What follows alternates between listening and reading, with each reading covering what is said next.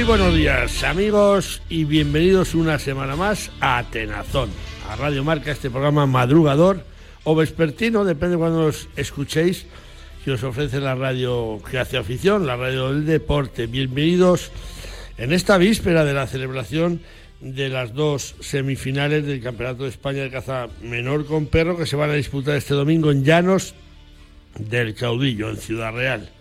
Ahí estarán los 54 mejores cazadores de este año en busca del pase para la final del Campeonato de España que se va a disputar el día 3 de diciembre en Crevillente, en Alicante, tal y como adelantamos nosotros hace 36 días y antes de que lo desvelara la Real Federación Española de Caza, que por fin, por fin ya lo ha hecho oficial. Así que hoy muy especialmente dedicamos nuestro programa a cazadores, a jueces, a todos sus perros, que son los colaboradores indispensables para que la jornada de caza resulte magnífica. Así que suerte para todos y suerte también para los propietarios del coto donde se disputa estas semifinales, porque ya sabemos que luego cada uno hablará de la feria según le fue en ella. Dicho esto, saludamos a pescadores, a tiradores deportivos, a galgueros, a monteros, a citreros, a seteros, amantes de la naturaleza y en general pues a todos los que comparten nuestras aficiones. Ya arrancamos saludando también a quienes nos ayudan a realizar Atenazón y empezando como siempre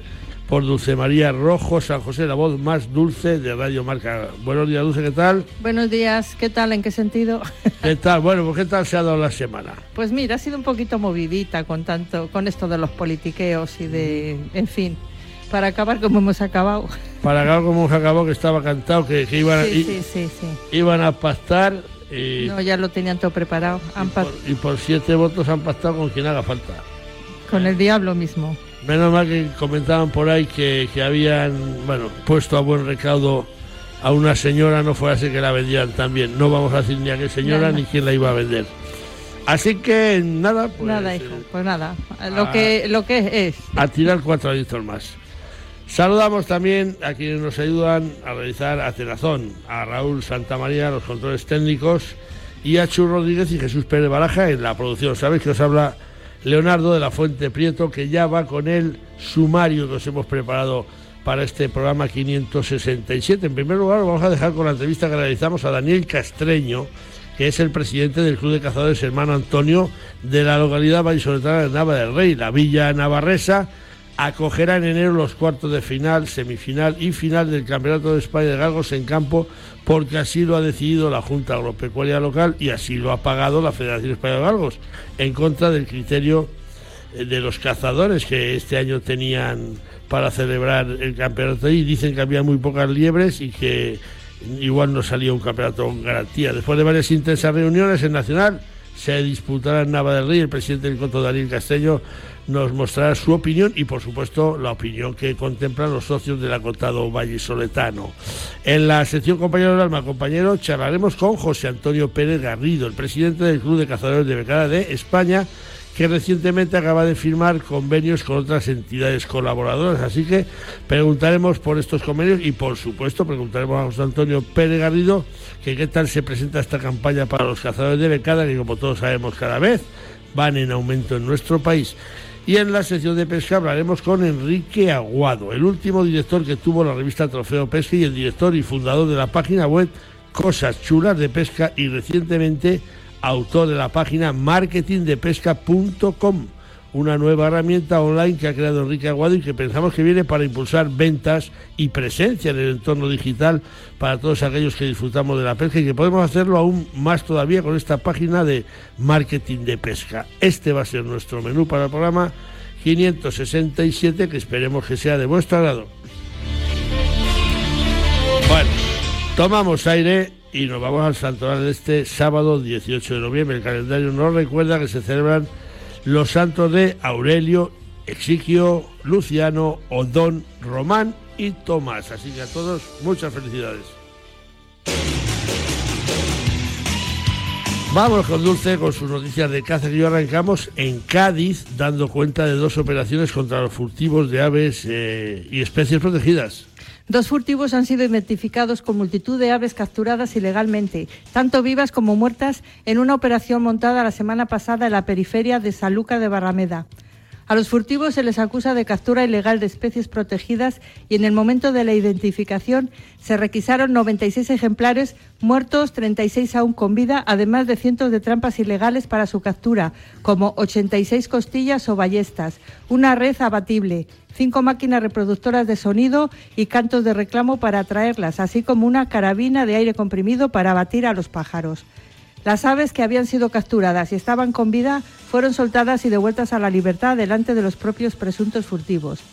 Hace 15 días también en territorio gaditano se identificó a otros tres presuntos furtivos con seis redes abatibles, cinco reclamos electrónicos y 124 trampas.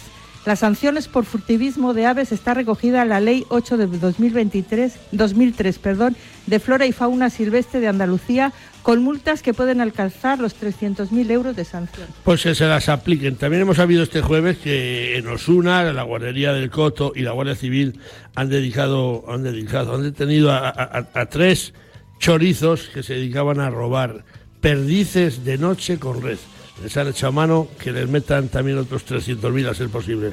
Finalizamos en Málaga dando cuenta del fallecimiento de un cazador de 66 años muy querido en Málaga. Recibió un disparo en una montería y ahí quedó el hombre. Fernando Fernández, alcalde socialista del municipio malagueño de Faraján, murió el pasado sábado tras recibir un disparo accidental en una montería celebrada en Antequera. Fernando Fernández tenía 66 años y había sido regidor de Faraján durante 20 años, hasta que decidió no presentarse a las últimas elecciones municipales. El trágico suceso ocurrió sobre las once y media horas cuando los servicios de emergencias fueron alertados de que un hombre había sido herido por arma de fuego en una finca situada en la carretera de Las Pedrizas. Al lugar se desplazaron agentes de la Policía Nacional y de la Guardia Civil, así como un helicóptero médico, personal sanitario del 061. Sin embargo, los sanitarios no pudieron hacer nada por salvar la vida de Fernández, que falleció en el acto. La muerte de Fernando Fernández ha causado una gran conmoción en el municipio de Faraján, donde era muy querido por sus vecinos. El ayuntamiento ha decretado varios días de luto por el fallecimiento del que fuera su alcalde desde 2003 hasta 2023. Desde Atenazón mostramos nuestras condolencias a la familia del infortunado cazador. Un segundo. Tiempo suficiente para enamorarse, para dar un beso, para brindar con amigos, para iniciar una aventura, para dar el primer paso, para elegir qué comemos, para marcar un destino en el mapa, para dar me gusta cada segundo se suben a Internet 6 millones de fotografías y más de un millón de vídeos. Cada uno tiene su historia y su escenario. Busca el tuyo en provinciadevalladolid.com. Vive cada segundo. Diputación de Valladolid.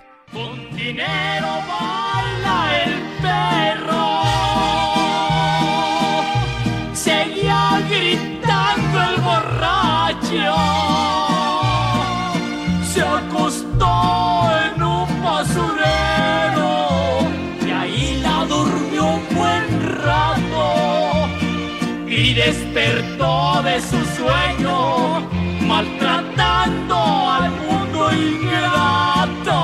Pues sí, señor, por dinero baila el perro. Vamos a hablar con Daniel Castreño, ya hemos hablado, que es el presidente del Club de Cazadores Hermano Antonio de la localidad vallisoletana Nava del donde se disputará el próximo mes de enero los cuartos de final, semifinales y final del Campeonato de España de Galos en campo Copa de Su Majestad el Rey, tal y como adelantamos en su día en nuestro programa. Daniel Castreño ha mantenido varias reuniones durísimas con la Junta Agropecuaria Local y con la Federación Española de Galgos para finalmente, y en contra de la voluntad de los cazadores, ver cómo se disputará en Nava un campeonato que los cazadores en esta ocasión no querían porque dicen que este año no había tantas liebres en el lugar. En fin, que el dinero una vez más ha vuelto a callar bocas y a comprar voluntades. Os dejamos con la entrevista que espero que sea de vuestro agrado. Pues Daniel Castreño, muy buenos días, bienvenido a Tenazón de Radio Marca. Buenos días, Leo, encantado de estar aquí contigo. Bueno, vaya vicisitudes que habéis pasado los cazadores de Nava del Rey con la organización del Campeonato de España de Galgos para enero de 2024.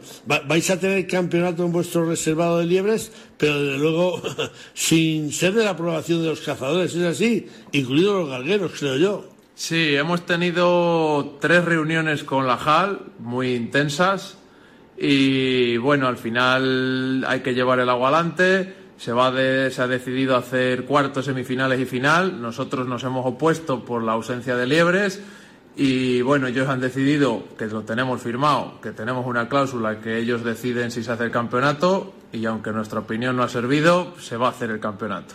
Ellos es la, la, Junta Agropecuaria Local que preside Alejandro Vergaz, que, que yo el otro día lo vi en la televisión y hombre, a mí me pareció que dijera, oye, aquí se hace porque las tierras son nuestras y los y los cazadores no tienen nada que decir. Nava del Río tiene otros cuatro campeonatos más. Yo creo que nunca antes había habido ningún desencuentro con la Junta Agropecuaria, o a lo mejor sí, ¿no? Bueno, este año va a ser el quinto que se celebra. Sí, sí. Ya va a ser el quinto. Y en el anterior campeonato, en el de 2022, también hubo tiras y afloja porque ya la liebre venía aflojando, ya se veía que, que aflojaba, pero no tanto como este año que estamos en números rojos de liebres pero que salga el presidente de la JAL, que lo hemos visto en toda Castilla y León, las tierras son nuestras y vosotros no tenéis nada que decir. Yo creo que algo sí tenéis que decir, porque si hay liebres, desde luego no es por la JAL, es porque la, han reservado y la han cuidado durante muchos años los galgueros y la escopeta de Nava del Rey, ¿no?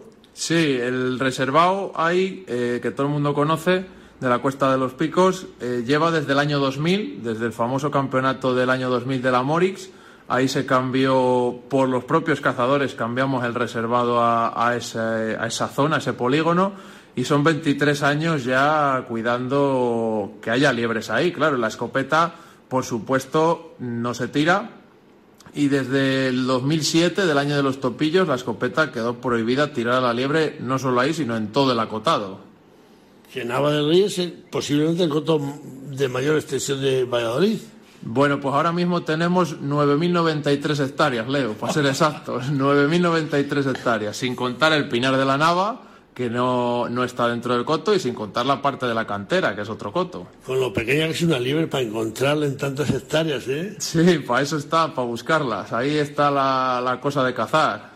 Daniel, este año es un año, vamos a decirlo así, malo para la liebre, y esa es la principal reclamación que vosotros alegáis tan poquitas liebres hay en el Coto de Nava este año? Bueno, pues mira, yo soy de números y, en números me voy a basar. Yo en el nacional que se celebró en 2019, en el que ganó Pelaya de Safesa, eh, en diciembre de 2018 el anterior presidente a mí me dijo que si podía hacer un censo nocturno de liebres, yo nunca le había hecho y por supuesto que le hice para verlo, tenía curiosidad de verlo y del lado de la carretera Castrejón, eh, que es donde se hacen finales, es el lado bonito, por así decir, yo con mi coche y mis focos eh, conté 49 liebres. Pero del otro lado, del lado de la carretera de, de Alaejos, conté 98 liebres. Estamos hablando de que había 150 liebres ese año, en diciembre de 2018, en, en la reserva, que tampoco estamos hablando de hace 20 años, que hace 5 años de eso.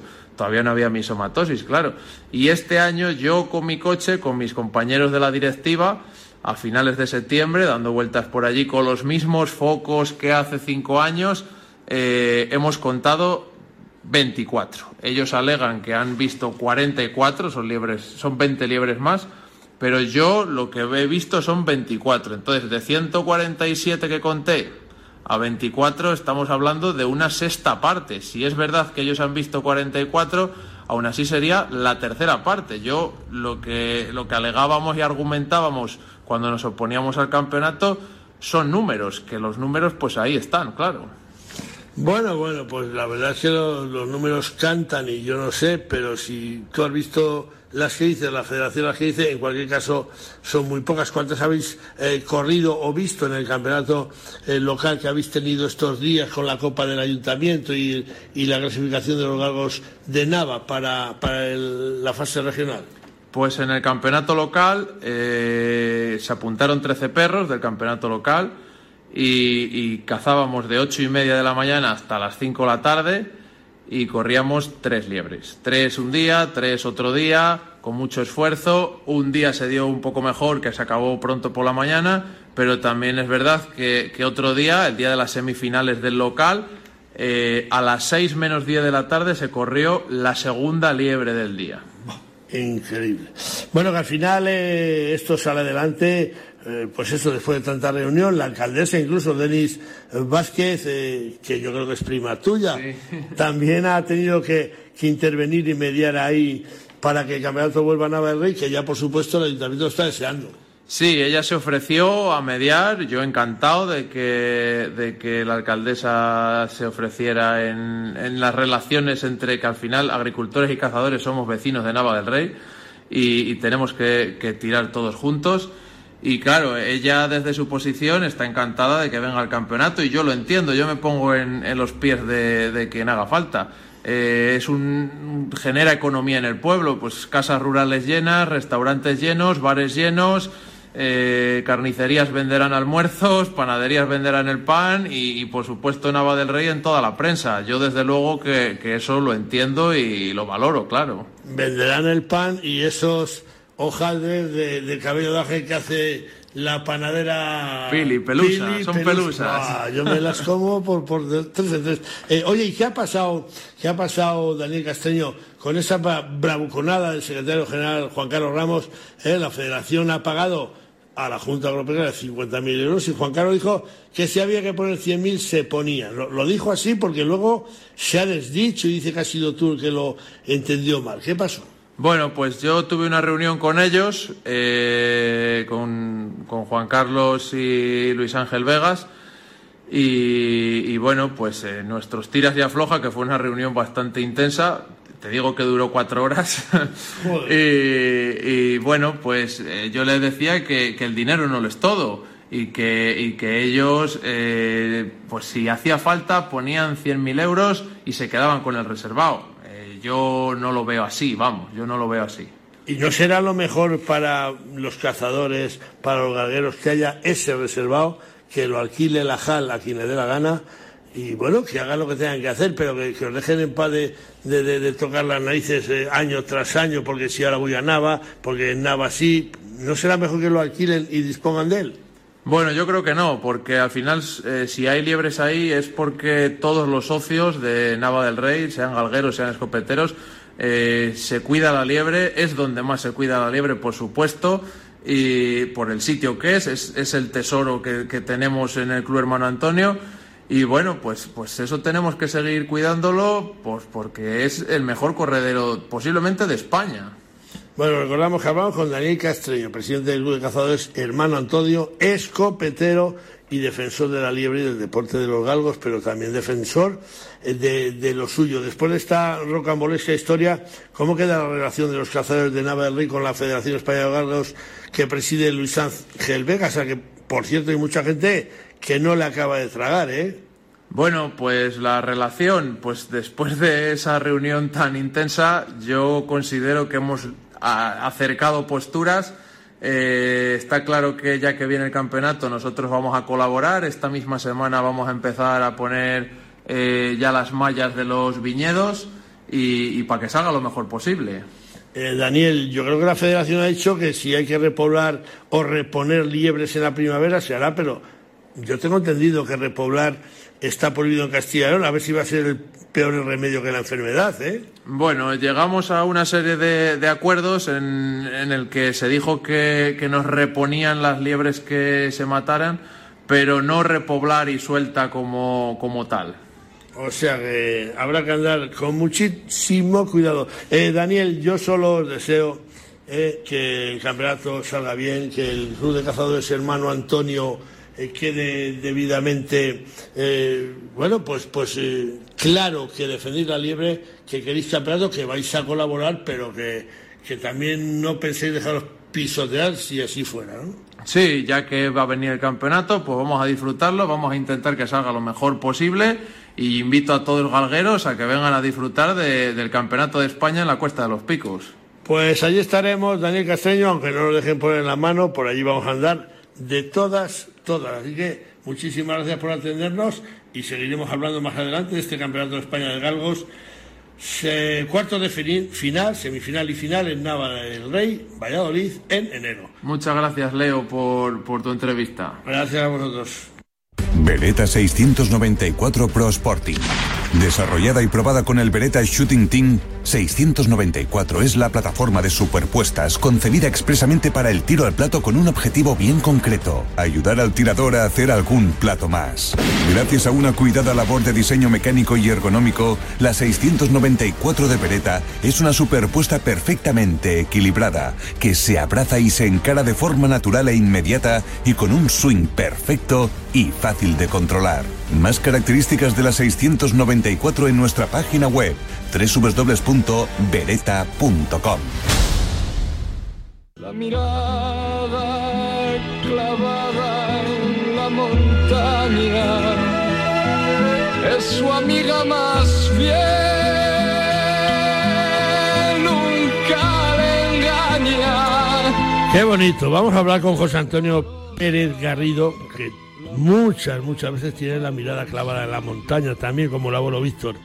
José Antonio es el presidente del Club de Cazadores de Becada de España. Las primeras becadas de la temporada ya se están empezando a cazar, a lo mejor con cuentagotas, pero bueno, algunas se ve, mientras que el club amplía su número de colaboradores firmando recientemente un convenio con distintas asociaciones becaderas. Así que que sea el propio presidente del club, José Antonio Pérez Garrido, quien nos cuente cómo se presenta la temporada y cómo han conseguido que se suben más entidades a este Club Nacional del AVE de los Mil Nombres.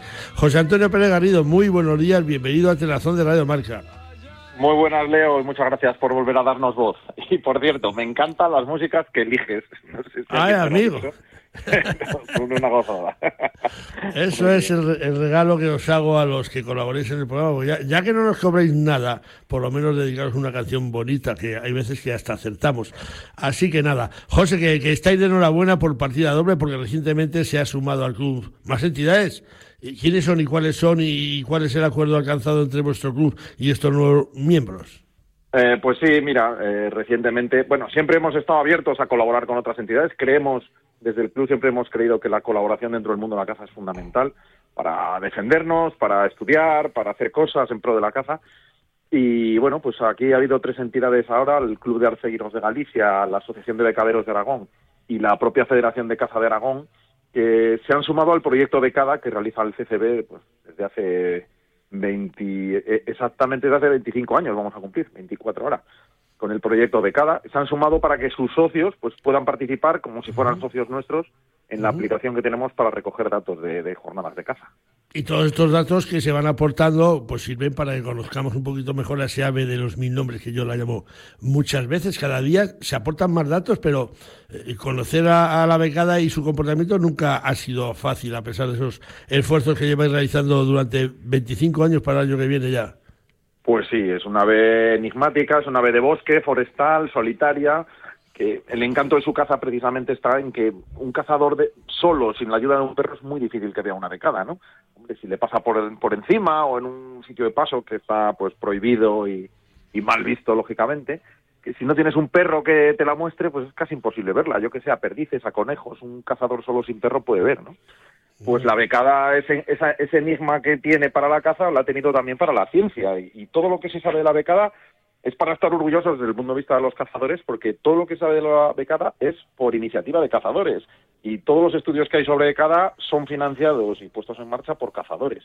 Y yo creo que es algo que tenemos que tener muy en cuenta. Yo creí, que- yo creí que lo pagaban los ecologistas para echar una mano Sí, y lo mejor los... Ah, no, pues, pues, pues estaba yo confundido. No pagan ni el café. si Está- pueden, pueden que se lo paguen estaba- otros. Estaba yo confundido. 25 años, 25 aniversario del Club de Cazadores. Eh, ¿Tendréis previsto a- a- alguna historia, alguna celebración especial para esas bodas de plata, no? Pues sí, la verdad que es una cifra muy a tener en cuenta, ¿no? El, el club nació de una forma muy humilde en el año 99, pues precisamente un poco arrastrado por esos estudios de becada. Se había iniciado un proyecto de becada por la Federación Española de Caza con Mario Sá de Buroaga y, y Lucio y demás. Eh, y cuando terminó el proyecto de becada ese, pues va- varios colaboradores que habían participado en él, que ya se empezaban a conocer con aquellos pre- preámbulos de Internet que empezaban a existir, pues se juntaron y formaron un club de cazadores que no existía en nuestro país. De hecho, yo creo que no, que sigue, luego sí que nació la Asociación del Corzo y asociaciones así, pero no había ningún club de cazadores específico de una especie, que sí existían en otros países como en Francia, ¿no? Y, ya te digo, en el año 99 se fundó y llevamos ya, el año que viene cumplimos 25 años y claro que lo tendremos que, que festejar. Eh, te adelanto una primicia porque Venga, vamos venga. a hacer la, la asamblea anual, que, la asamblea que hacemos todos los años, el año que viene va a ser en Bilbao. Todavía no lo sabe nadie más que el que empieza a escuchar este programa, ¿no? Qué y bueno. lo vamos a hacer coincidir con diferentes actos, pues por ejemplo vamos a hacer un congreso internacional de becada, que hace varios años que no se realiza y pues, vamos a, a ponerlo en marcha. Se va a hacer coincidir con la asamblea de la Federación de Clubes de Cazadores de Becada de Europa. Ya sabes que hay clubes de becada en Irlanda, eh, en Francia, en Italia, en Suiza, etcétera. Pues vamos a hacer coincidir ahí la asamblea, ese congreso internacional. Y luego, pues alguna cosita más. Tenemos ahí un libro de relatos. Sabes bien que hacemos dos revistas al año en el club. Sí, Tú has sí. participado en alguna. Sí, Y señor. entonces en todas las revistas eh, recibimos relatos de cazadores, cazadores de a pie, que nos han descrito pues sus vivencias, sus historias, sus, sus cosas y bueno, pues dijimos, coña, es que en 25 años de revista, eh, casi 50 números que llevamos, hay tantos relatos y de tanta calidad que nos sorprende, que, que son cazadores normales y qué bien escriben, ¿no?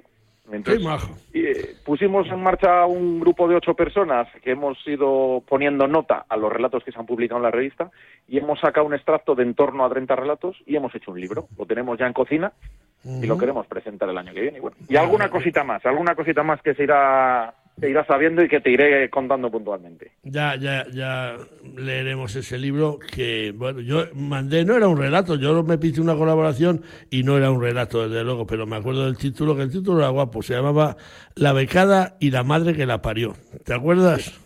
Sí, sí, sí, me acuerdo, me acuerdo. Son, son una serie de relatos estos que te Sí. cuento, pues, parecido a lo que tú nos contabas, ¿no? Pues uno cómo cazó su primera becada, cómo aprendió, cono- cosas así, y hay veces que, que, que- que encuentras una información fascinante, la verdad. Claro.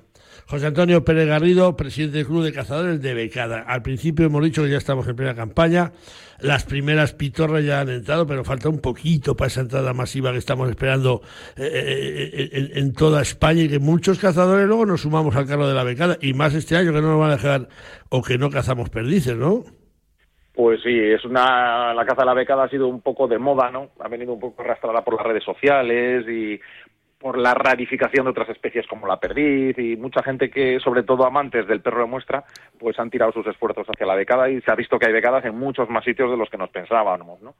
Eh, este año, pues este año es un año, como llevamos ese proyecto becada nosotros desde hace 24 años y los otros que estuvo eh, en manos de la Federación, pues en todas estos, estas 33 ediciones del proyecto becada, este yo creo que es el año en el que más tarde se están viendo las becadas, en el que menos datos se han aportado hasta el momento porque no se están viendo becadas, están llegando, lo que dijiste al principio del programa, a cuentagotas. ¿no? A cuenta gotas. Nosotros, por ejemplo, tenemos eh, un coto alquilado en el norte de Navarra, Garralda, que le llamamos la Casa de la Becada, donde no se caza, pero se realizan censos durante toda la temporada y se realizan anillamientos y demás. Y bueno, pues el anillador que está, que sale allí de forma continua, hasta el momento lleva vistas nueve becadas y anilladas seis, que es una cifra pues bajísima. O sea, era lo normal en, a finales de octubre. Va todo atrasado. Ya ves que ahora está atrasada la entrada de zorzales, la entrada de palomas y la de becadas Ah. pues viene muy atrasada. Hoy tengo una curiosidad casi para ir acabando. Siguen adelante esas pruebas que estáis realizando sobre becadas y, y además, además sin muerte. ¿Cómo es una prueba de caza de becadas sin muerte? ¿Qué es lo que puntúa y cómo se elige el campeón? Pues es muy fácil. Nosotros somos el club de cazadores de becada con perro, que muchas veces se nos olvida, ¿no? Nosotros lo que valoramos es la caza con perro. Y lo que hemos hecho con estas pruebas de becada es valorar el perro. No valoramos el acto de cazar y abatir la pieza, sino el trabajo del perro. Entonces, bueno, en su día se pusieron en marcha una serie de pruebas, esas pruebas tuvieron éxito, se acabaron convirtiendo en un circuito anual y ahora mismo tenemos un, ese circuito que se llama Master, se llama Master de becada, que tiene 14 pruebas por, pues, por prácticamente toda la península. Hacemos pruebas en Extremadura, en, eh, en Castilla-La Mancha, en Madrid, en Asturias, en Galicia, en Cataluña, en Aragón, en Castilla y León, por todos sitios, ¿no?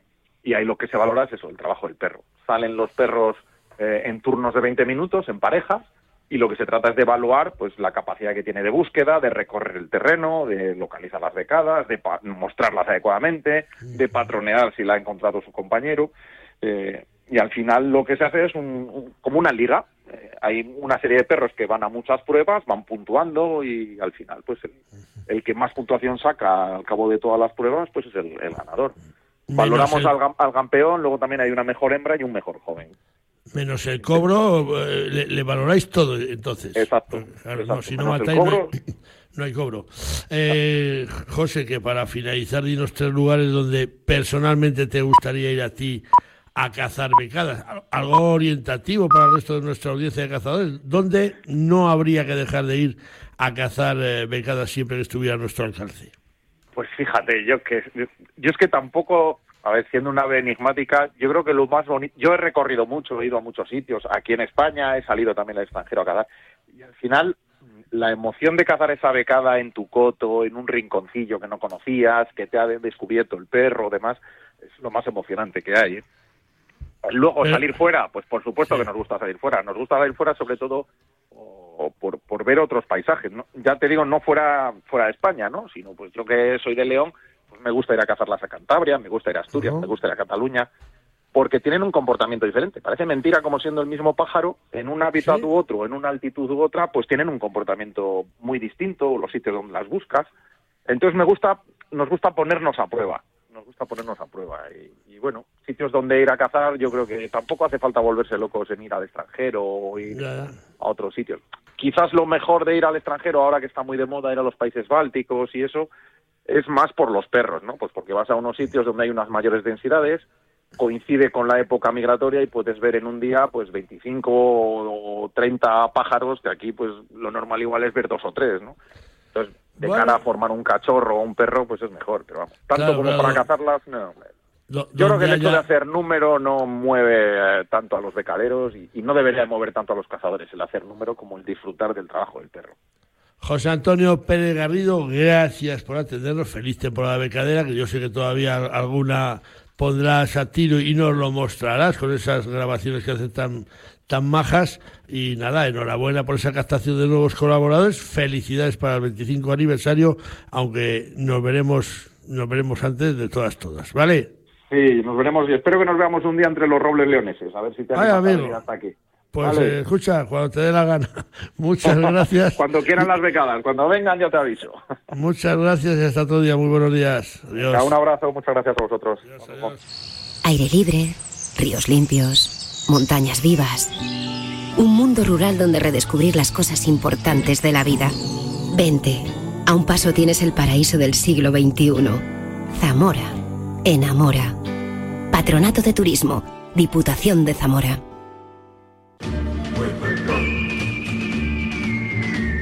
Pues vámonos con Santiago Ballesteros Rodríguez, nuestro abogado que semana tras semana está al pie del cañón ahí para responder a nuestros oyentes. Eh, Santiago Ballesteros, muy buenos días.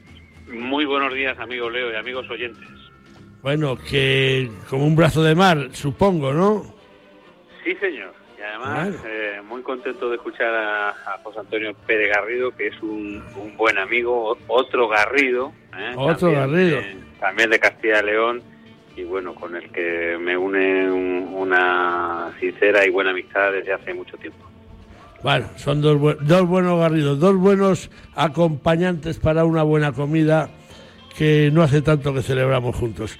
A ver, te llega una pregunta que te manda Roberto Echenique desde La Rioja. No sé si es la familia del otro Echenique, pero bueno, dice que tiene un coto, claro, tiene un coto con 100 socios y el otro día han convocado una reunión urgente y extraordinaria a la que han asistido ocho socios solamente y han decidido cerrar la caza de la perdiz para toda la temporada. Roberto te pregunta que si para un caso tan extraordinario como es el cierre de la campaña es suficiente con que lo digan ocho socios del centenar de miembros del club. ¿Hay alguna forma de hacerlo para tomar ese tipo de decisiones que además nos dice Roberto que no estaban contempladas en la orden del día? Bueno, vamos por partes. Eh, estamos hablando de acuerdos asamblearios y lo que plantea Roberto, a fin de cuentas, es si ese acuerdo asambleario está válidamente tomado, si se puede impugnar o no. Bien, pues como, como decíamos, como, como decimos ya en este programa siempre, que es costumbre, eh, vamos por partes como ya que el. Número uno, nos encontramos ante una asociación, las asociaciones pues mm, eh, se rigen por bueno por sus estatutos y los, dentro de los estatutos la Asamblea General siempre es el órgano supremo el que tiene la capacidad de decidir, de decidir sobre todas las cuestiones que se le planteen, que se le planteen. Esto, ¿qué quiere decir? Pues quiere decir que, si, por ejemplo, hay un punto del orden del día que, que no se recoge en la convocatoria que se ha enviado previamente a los socios, pues mm, podemos encontrarnos que si se, eh, se adopta un acuerdo que no estaba reflejado en ese orden del día, pues ese acuerdo sí que puede ser impugnado. Eh, claro, para la impugnación mm, requiere eh, hacerse mm, a través del juzgado. Estamos hablando de un acuerdo de, de carácter civil dentro de una asociación privada. Mucha, mucha gente confunde el mandar un FAS como en otro tipo de asuntos con, con la impugnación. No, no. Aquí, si no se, se impugna judicialmente, el acuerdo adquiere firmeza. Si adquiere firmeza, pues hay que cumplirlo. No Ya, sé si- y- y- si- sí, sí, sí, sí, pero Santiago dice, dice, bueno, vamos a impugnar. Tardan los jugadores lo que tardan, se acaba la temporada de caza. Y, y- y qué pasa? ¿Y no se puede cazar mientras se resuelve o no se resuelve? Si se toma ese acuerdo, es firme. Si toma ese acuerdo, ocho socios. Bien, eh, si el acuerdo mm, está adoptado por la Asamblea, aunque lo hayan adoptado ocho socios, y mm, se impugna en el juzgado, tendrá que haber una, eh, una medida cautelar para que ese acuerdo quede suspenso, no por el mero hecho de la impugnación judicial deja de tener eficacia el acuerdo que ha adoptado la Asamblea. Entonces, pues en el momento que hubiera un pronunciamiento dentro del procedimiento a través de una medida cautelar quedaría suspenso. Mientras tanto, sin ninguna duda, ese acuerdo es ejecutivo. De manera que uno no puede hacer lo que quiera en contra del criterio de la Asamblea. Bueno, pues ya Aunque está. un criterio equivocado, fíjate tú. Ya, ya, Pero- que pasa, pasa muchas veces, se juntan media docena y dicen, pues ahora hacemos. Bueno, pues se equivocan, que hubieran ido los 100, ¿no? Sí, sí, sí, sí. sí. Claro, que hubieran ido los 100, los 100 socios, han ido 8, luego te preguntan, ¿qué tal la reunión? Joder, ha venido tú y te enteras, que además tienes que tienes que participar en ella. Santiago Ballesteros, que, que muchísimas gracias una semana más y, y- y hasta la semana que viene. Pues la semana que viene hablaremos de otro tema que nos planteen los oyentes. O hablaremos del gobierno, tú verás, como decía Tipigol. Venga, pues un fuerte abrazo. Un abrazo, buenos días, adiós. Buenos días. Pesca Federada, pesca responsable. La Federación Española de Pesca y Casting te anima a que formes parte de esta gran familia. Pescador, fedérate en tu federación territorial, donde serás informado, defendido y, por supuesto, valorado. Engánchate a la pesca deportiva federada y recuerda, pesca deportiva federada, pesca responsable. Tan claro como el agua. Vamos con Dulce, con sus noticias claritas como el agua, noticias de pesca, que vamos a largar con el resultado del Mundial de Pesca de Mar Costa, donde nuestras damas han conseguido medalla mundialista. La selección española de pesca de la modalidad Mar Costa Damas consiguieron en su participación en el Campeonato del Mundo de la mod- modalidad celebrado en Sicilia la semana pasada la medalla de bronce por equipos. La selección estuvo formada por Andrea Pina Cortés, Sandra Gómez Pimpollo, Celia Barreda Folch, María Ascensión Coy, Aichibel Pousa y Ana Martínez, junto a sus capitanes Lidón Folch y David Pousa. Entre tanto, la selección masculina acabó en la cuarta plaza de una general formada por 22 equipos. La escuadra española estuvo integrada por los deportistas Daniel Oliva, Juan Canovas Miras, Fernando Salvador Barranco, Aarón Trasmontán Ramos, Juan Miguel Pérez López, Carlos Bermúdez Barros y los capitanes Vicente Romero y Juan Antonio Barreda Fores. Enhorabuena a todos nuestros representantes, esta vez especialmente a las damas, claro. Pues enhorabuena a las damas, claro. Claro. Continuamos con más pruebas mundialistas de pesca, en este caso en España. La zona de pesca controlada del Fortaleni en Valencia acoge este fin de semana la disputa del tercer campeonato del mundo de pesca de agua dulce con cebador, donde los participantes podrán emplear el método y el estilo libre que deseen. El escenario cuenta con 200 puestos de pesca y es de sobra conocido por los aficionados a la pesca de agua dulce. Los deportistas participantes llevan desde el pasado lunes por la zona las aguas del Fortaleni, donde abundan mayoritariamente carpas, carpines y alburnos, con la posibilidad de encontrar lisas, black bass, alguna lucioperca. El presidente del comité de organización recae en el valenciano Enrique Ibáñez Vivo, mientras que la Federación Valenciana de Pesca y la Española son las encargadas de organizar este campeonato del mundo que concluye este domingo y que esperemos que resulte fructífero para los intereses de nuestros deportistas. Que la pesca les acompañe. Que la pesca les acompañe y concluimos dando cuenta de la publicación de un nuevo y entretenidísimo libro de pesca. El profesor y pescador abulense Santos Delgado Lozano acaba de sacar su tercer libro dedicado a la pesca deportiva titulado A los pescadores nos sobran los motivos. Una obra de 121 páginas donde Santos Delgado reflexiona sobre los motivos que llevan al pescador a la práctica de esta actividad. Historia, emoción, naturaleza, aventura, arte, pasión, secreto, magia, libertad. Son muy numerosos los argumentos a favor de la pesca con caña, afición que aporta felicidad e ilusión a la vida de muchas personas. Si no eres pescador, una vez que lo leas, a lo mejor te animas, y si lo eres, estarás tremendamente orgulloso de serlo. Sin duda, a los pescadores nos sobran los motivos. Es un libro que todos pescadores deberían tener y que ya está a la venta en Amazon al precio de 9,50 euros, con lo que está claro que con este precio no hay motivo que impida llevarlos a nuestras colecciones de libros de pesca. 500 castillos, 9 rutas del vino, 40 posadas reales, 8 bienes patrimonio de la humanidad. Nada que se parezca a ti. Turismo Junta de Castilla y León.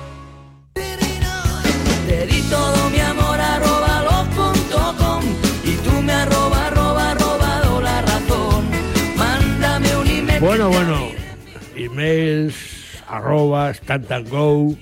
Vamos a hablar con Enrique Aguado, que es un grow marketer, un comercializador de crecimiento y periodista con amplísima experiencia como director de medios de comunicación especializados en pesca y estrategia digital, tanto en España como en Estados Unidos, donde ha vivido nueve años. Enrique Aguado fue director de la revista Trofeo Pesca de 2004 a 2013 y actualmente está especializado en marketing online y gestión de campañas de publicidad en Facebook e Instagram para impulsar ventas y presencia en el entorno digital. También es creador de la página cosaschuladepesca.com de la que hablamos en su día en este programa.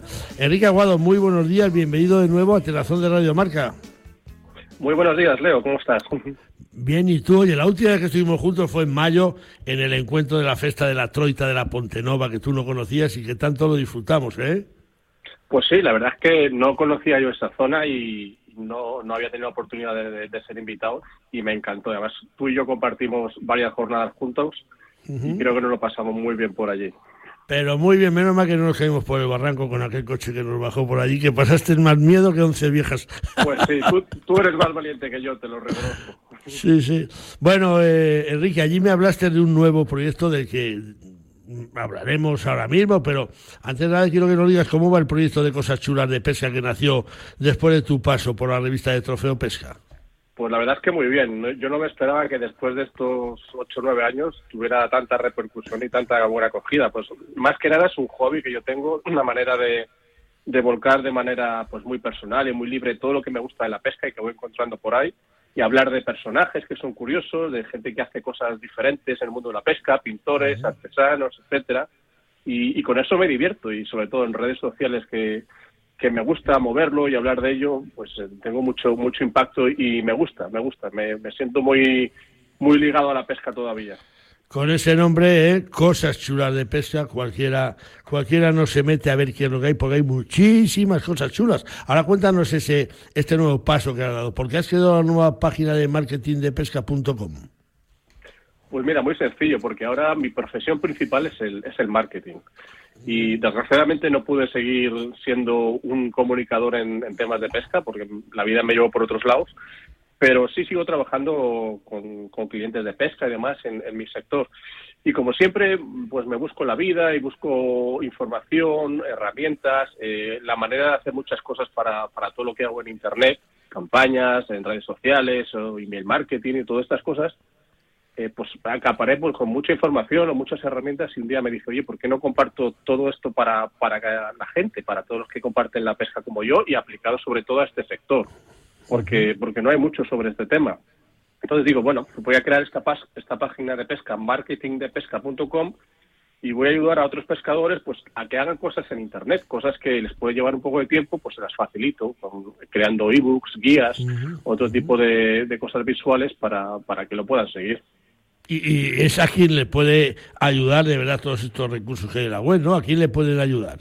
¿A todos? Pues mira, casi a cualquier persona, hombre, yo te diría que a, a todo el que tenga un negocio de pesca online, sobre todo, porque le va a facilitar eh, muchos temas de, de marketing, cómo enfocarse y demás, pero también a quien tenga un blog de pesca, por ejemplo, para, para encontrar bancos de, de imágenes especializados en pesca, gratuitos, a todos los que tengan también publicaciones de pesca para, para ayudarle a crear contenidos, eh, a empresas también, o sea, a casi a cualquiera que, que le guste la pesca y que quiera eh, aplicar pues todos los conocimientos que hay por ahí y sobre todo las herramientas gratuitas que, que existen a- al tema de la pesca.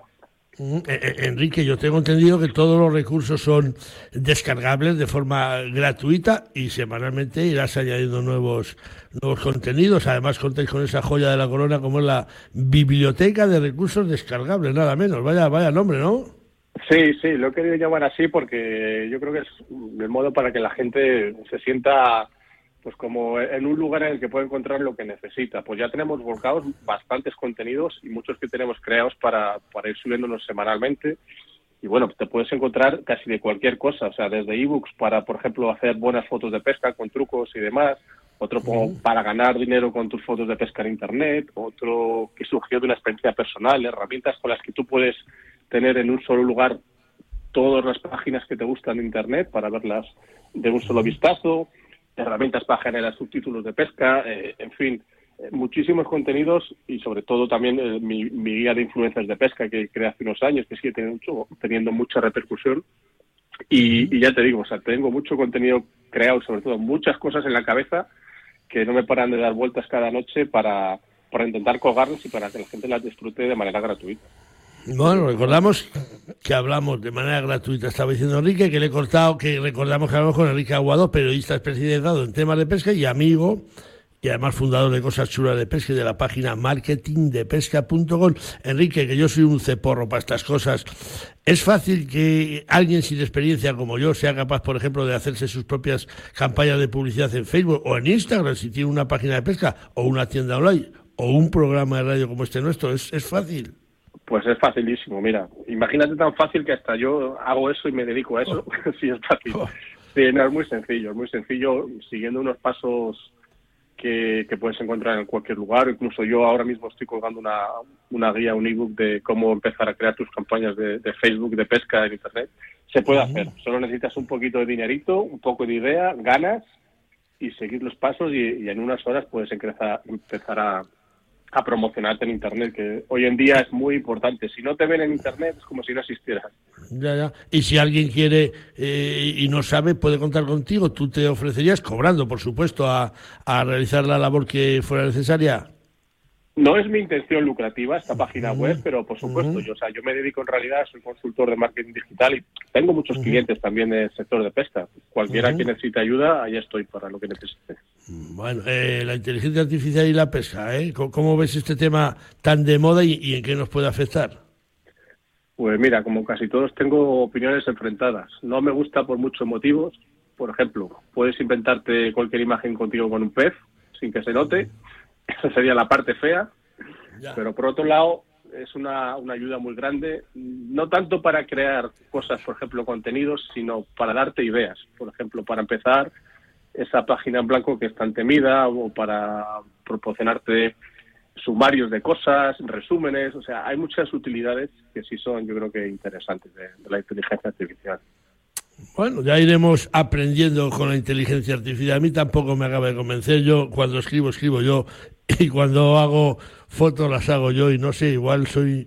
eh, bueno, pues eh, tengo mucho que aprender, pero a mí me gusta hacerlo a mí. Y si me equivoco, me equivoco yo. O sea, que, que no soy tan inteligente y ya está, y lo demuestro muchas veces. Eh, Enrique, que con tanto trabajo, mm, ¿te deja tiempo para la pesca? ¿Sigues pescando? ¿A qué dedicas ahora además de crear Star Wars?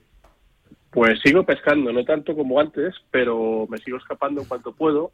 Sobre todo, como casi todo en la vida, evoluciono, ¿no? Antes pescaba mucho desde orilla, me gustaba mucho la pesca de la trucha. Ahora he virado mucho hacia el kayak de pesca. No sé si te acuerdas, yo creo que Sí, sí, de, sí. de la época en la que empecé estabas tú por allí. En Villagudín. Pues sí, y, y me picó el gusanillo y desde entonces pues es la modalidad que me gusta porque pues pues tengo las dos cosas que me gustan que es explorar un poco descubrir un poco de deporte y, y la pesca Tengo que enviarte alguna foto que hay por ahí, a ver si las encuentro, ¿ves? Por no organizarme con una página como Marketing de Pesca, que seguro que podría guardar en mis fotos. Pero tengo alguna foto tuya muy bonita de cuando empezabas a montar en aquel, en aquel kayak, en el embalse de Villagudín y, en aquellas jornadas que pasábamos por ahí tan chulas. Cuando las encuentres te las paso, Enrique. Que, que, que muchísima suerte con estos proyectos y gracias por poner tus conocimientos a disposición de los pescadores deportivos y aficionados de todo el mundo. Eh, ahora lo tenemos a un clic solamente, así que más sencillo no puede estar. Muchas gracias y hasta hasta pronto, ¿eh? que un día te voy a llamar para que vengas y me pongas al día aquí en, en Valladolid con mi equipo. Muchas gracias y un abrazo a todos. un abrazo, Enrique, adiós. Si quieres saber lo que es bueno, prueba los productos distinguidos con el sello Alimentos de Palencia. Porque hablar de Palencia con P es añadir calidad a las materias primas, a su elaboración, a su variada gastronomía y a su potencial turístico. Desde la Diputación apoyamos a nuestros productores hosteleros y comercios para conseguir esa C de calidad. Entra en la web alimentosdepalencia.com y accede a nuestra tienda online o acércate y disfruta de la compra en los comercios adheridos a la marca. Diputación de Palencia, porque tú sabes lo que es bueno. Consume alimentos de Palencia, con P. Bueno, vamos con la palabra de perro, porque dice mi perro, que está completamente seguro de que esta noche de viernes a sábado, y sobre todo la del sábado al domingo, un total de 54 cazadores y otros tantos jueces la van a pasar en duermevela y dando vueltas en la cama, tratando de conciliar el sueño sin poderlo lograr apenas, y tratando de buscar la fórmula para que este domingo clasificarse para la final del Campeonato de España de Caza Menor con Perro, la prueba reina de la caza menor a la que llegarán los 12 mejores clasificados de cada una de las dos semifinales que se van a celebrar en el Coto Ciudad Realeño de los Llanos del Caudillo, donde esperemos que se diviertan y contra el que no tenemos absolutamente nada en contra, a pesar de lo que piense algún gestor de este acotado. Mi perro dice que tal y como avanzamos en su día nuestro programa, va a ser en Llanos del Caudillo donde se citan este domingo para cazar y competir 54 cazadores clasificados para estas dos semifinales nacionales, de las que saldrán clasificados para el nacional los 12 primeros de cada semifinal, más el campeón de España vigente, Enrique Martín, de la Comunidad Valenciana, y el defensor del título, un representante de Canarias, otro de Baleares y otro de Ceuta. Está claro que ninguno de los cazadores semifinalistas va a pasar las próximas eh, dos noches descansando como es debido. Son muchas jornadas, para algunos posiblemente muchos años, buscando precisamente el sueño de llegar a la final de un campeonato de España que se va a disputar el día 3 de diciembre, pero para que hay que ganarse la plaza previamente.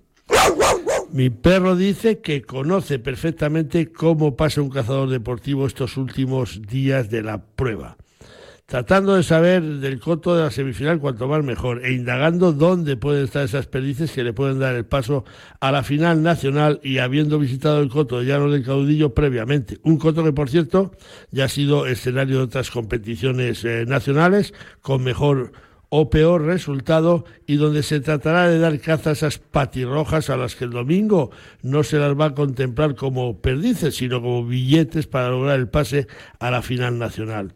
Conocemos estas noches por experiencia propia previa y, por supuesto, no se duerme apenas nada, se está demasiado nervioso y se hacen votos para que el juez que nos toque en suerte sea un deportista mm, toda la extensión de la palabra, que ahora sí que lo son.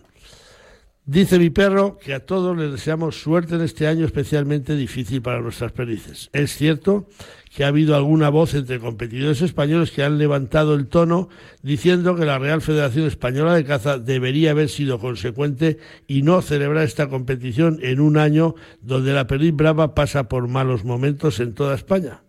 En fin, que la suerte está echada y los billetes para acceder a esta final que por fin ya dio a conocer la Real Federación el lugar la misma de la misma proporcionando a nuestro programa un nuevo bingo. La final va a ser en Crevillente, en Alicante, como aquí avanzamos desde hace 36 días. Suerte para todos y que a quien Dios se la dé, San Pedro se la bendiga. El domingo saldremos de dudas y sabremos cómo se ha dado esta competición en este coto que en su día ha sido de postín. Lo dicho, buen descanso para todos y a conciliar bien el sueño precisamente para alcanzar un sueño que muy pocos cazadores logramos, como es la de llegar a una final nacional de caza menor con perro, sea donde sea. Ha dicho mi perro. ¿Sabes lo que es la caza? Pues la caza, además, es protección de cultivos y ganado, es seguridad en las carreteras, es equilibrio entre especies, es una oportunidad para el medio rural. es parte de nuestra esencia. Pensemos sin clichés ni tabús sobre la caza, una actividad necesaria y sostenible. Junta de Castilla y León. Vámonos con una garza, con la garza imperial, con la especie de la semana. La garza imperial es un ave acuática, parecida a su pariente la garza real, pero con un tamaño algo menor y plumaje de tonos marrones que da nombre a la especie. Su tamaño es de entre 80 y 100 centímetros de largo. Su capa es grisácea y la distingue una una línea longitudinal en el cuello de color gris oscuro sobre su fondo marrón claro. Su pico es largo y afilado de color anaranjado. A la garza imperial se la puede encontrar en marismas, lagunas y zonas húmedas, donde encuentre alimento y vegetación alta, por ejemplo carrizo, que le permitan ocultarse y establecer su nido. En España habita las marismas del Guadalquivir, Cuenca del Ebro, sudoeste de la Comunidad de Madrid, lagunas en La Mancha, Valencia y Mallorca. En el otoño migra a África, donde inverna y en primavera vuela al norte hacia la península ibérica para pasar el verano y reproducirse. Habitualmente crían colonias a la orilla de una masa de agua que pueda sostener a la colonia. Sus nidos son de tamaño bastante grande y elevados sobre el terreno y raramente se pueden encontrar en árboles. Las garzas imperiales pasean sigilosamente por las aguas poco profundas, detectando peces, anfibios, insectos, ratones, culebras, sapos o larvas. Cuando detectan algo que puede servirles de alimento, utilizan su pico para ensartar a su presa. Al igual que ocurre con la garza real, la garza imperial vuela con el cuello plegado formando una S, haciendo que el ave parezca más corta y menos estilizada de lo que es en realidad. Mi tierra sabe a vendimia, a jamón curado, a leche fresca, a verdura tierna, a trigo dorado, a pan reciente, a rico asado. Mi tierra tiene mil sabores auténticos porque mi tierra es tierra de sabor. Disfruta de la marca de calidad de los productos de Castilla y León. Junta de Castilla y León.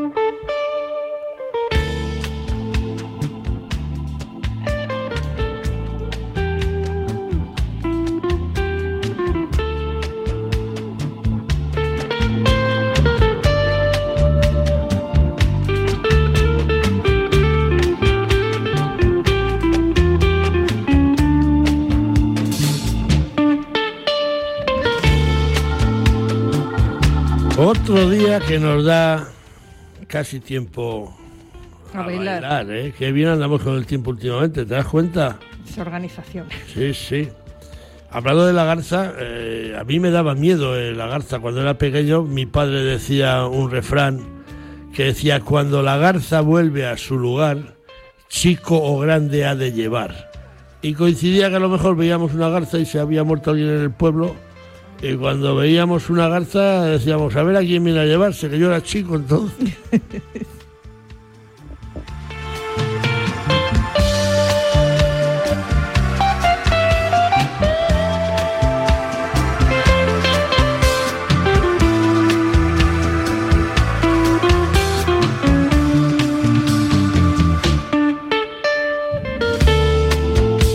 Bueno, pues me he acordado de mi pueblo y nos vamos con el dicho semanal que esta semana nos lo envía desde Madrid un paisano mío de mi pueblo, Javi Tejedor, vive en Madrid, pero nos escucha y ha dicho, pues te voy a mandar un dicho, Leo. Pues me lo ha mandado Javi Tejedor, es un dicho de Leonard Cohen, como decimos, que dice así.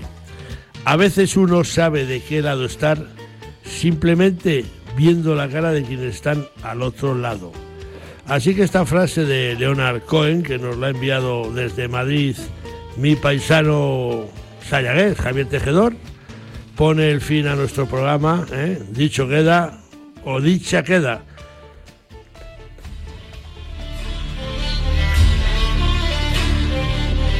Dicha o dicho queda. Se acabó amigos, se acabó el programa 567. Espero que os haya gustado. Damos las gracias a quienes nos ayudan a realizarlo. A Raúl Santamaría en los controles técnicos, siempre sensacional. A Chus Rodríguez y Jesús Pérez Baraja en la producción. Y llegados a este punto, adiós con el corazón, decimos desde Atenazón, Dulce, Rojo y Leo juntos. Dulce, ¿qué? ¿Qué? ¿Alguna cosa preparada? No. No. No. Ya surgirá algo, no pasa Yo me nada. voy a ir esta tarde hasta el campo de tiro de Rebollar a pegar unos tiros que sigue abierto el campo aquí en Cigolluela, porque el otro día fallé un- un- unos tiros a las palomas que no me lo voy a perdonar. Así que me iré con Floren, tiraré unos tiros con unos amigos y mañana a ver si encontramos una becada. Así que ese es mi plan para este fin de semana, amigos. Gracias por estar ahí, gracias por hacernos crecer. Hasta la semana que viene. Adiós. Adiós.